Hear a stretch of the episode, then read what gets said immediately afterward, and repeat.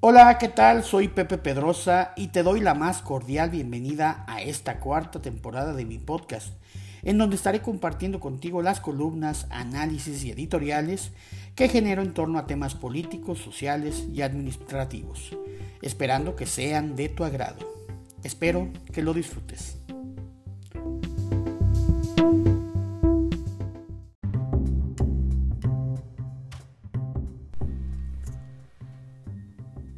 La continuidad con cambio es Marcelo. Nadie puede negar hoy por hoy que Morena es el partido de mayor representación en el país.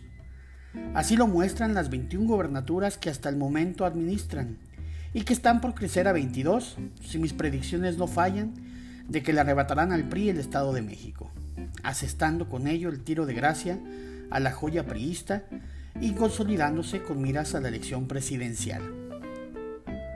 Propios y extraños avisoran de manera anticipada que el 2024 es por demás probable que el partido de izquierda refrende la presidencia de la República, igualando con ello los dos sexenios de alternancia panista.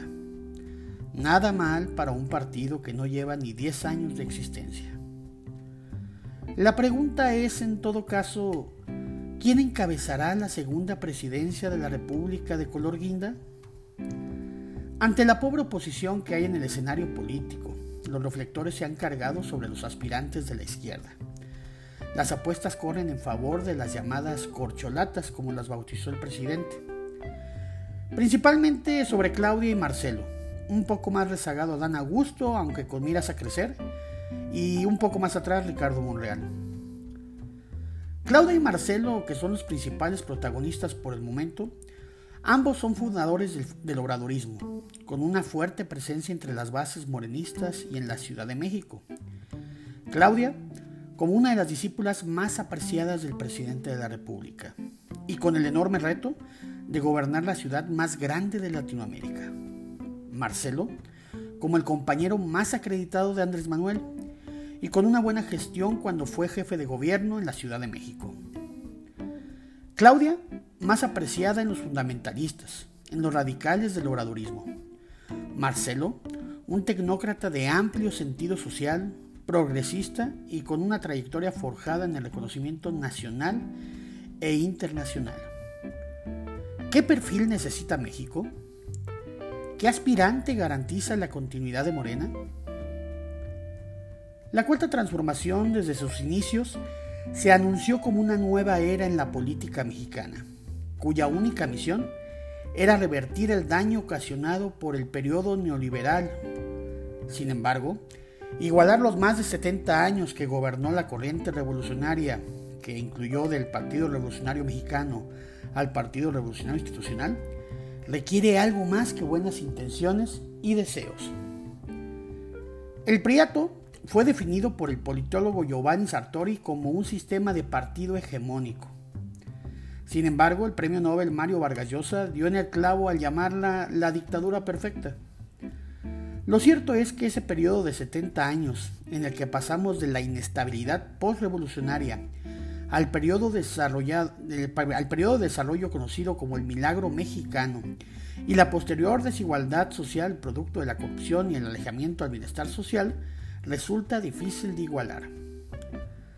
¿Cuál fue la fórmula para durar tanto tiempo? Fueron muchos los factores que permitieron la permanencia de una corriente política por más de 70 años al frente del gobierno. Aquí algunas explicaciones. Éramos un país naciente. México no conoció la estabilidad ya que durante el primer periodo de su existencia apenas si logró sentar las bases para su libertad, con las constantes amenazas de guerras e invasiones. Es hasta pasada la revolución que se da pie a un desarrollo social y democrático. La política de un país dentro de una sola corriente se generó gracias a que el estado de bienestar propició el desarrollo de nuestro país, creando una cierta estabilidad que apenas si tenía disidencia con la conformación del Partido Acción Nacional. En pocas palabras, toda la política se suscitaba dentro de la institucionalidad del partido hegemónico, el heredero de la revolución. El PRI ejercía una vocación de control.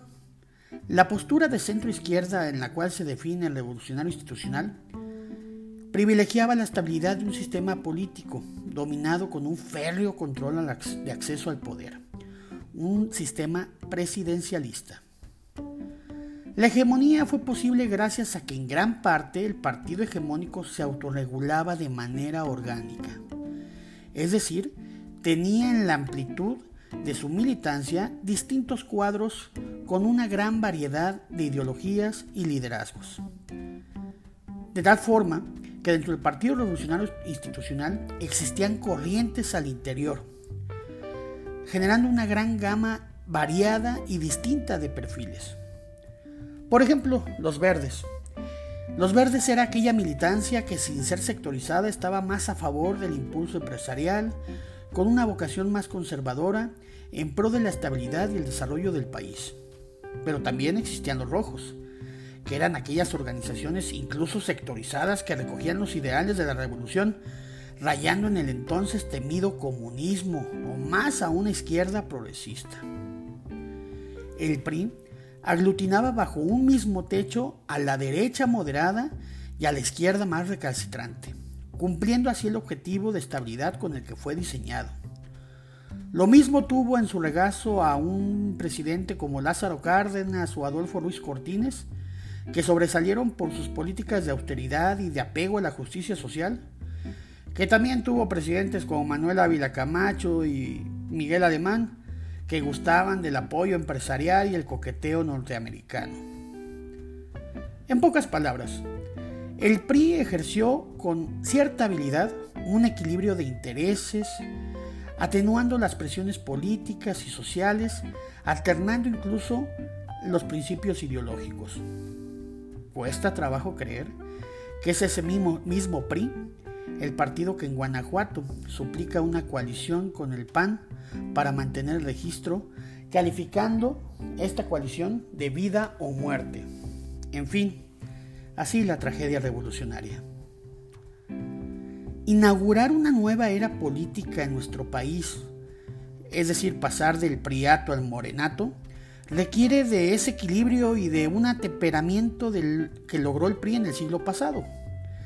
Será necesario entonces que todas las expresiones sociales de un país puedan encontrar cabida en un partido hegemónico para garantizar su permanencia.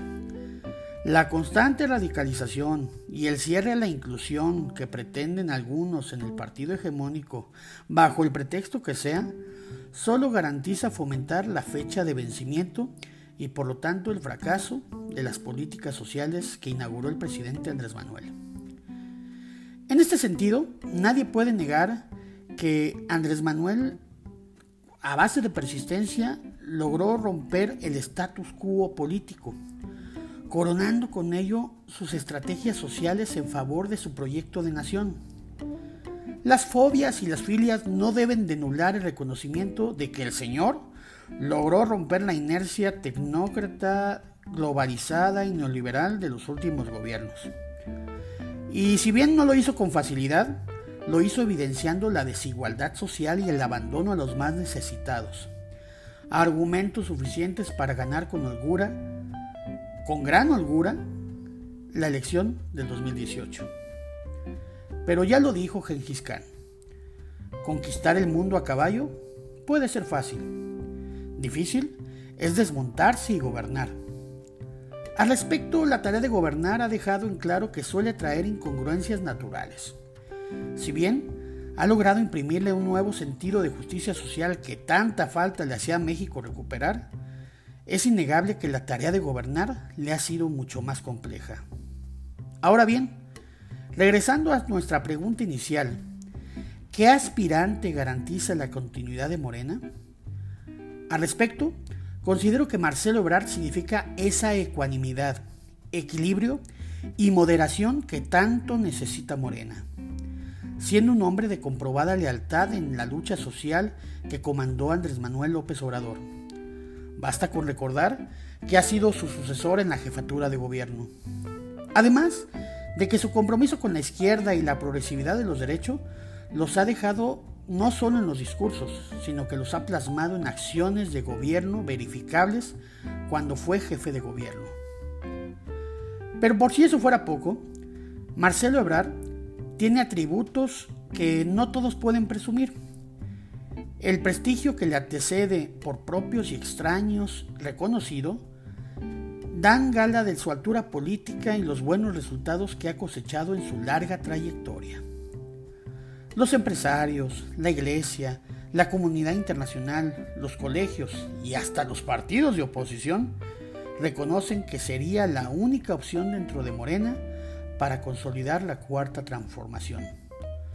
Todos reconocen que Marcelo es la continuidad con cambio. Por eso y por otras y por muchas más razones, con Marcelo, sí.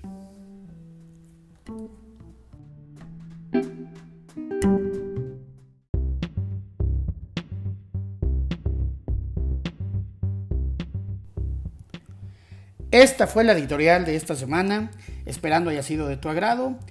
Te invito a que puedas compartirlo en tus redes sociales y además de que puedas seguirme en arroba Pepe Pedrosa en Twitter y arroba Pepe Pedrosa en Facebook. Nos vemos en la próxima entrega. Hasta pronto.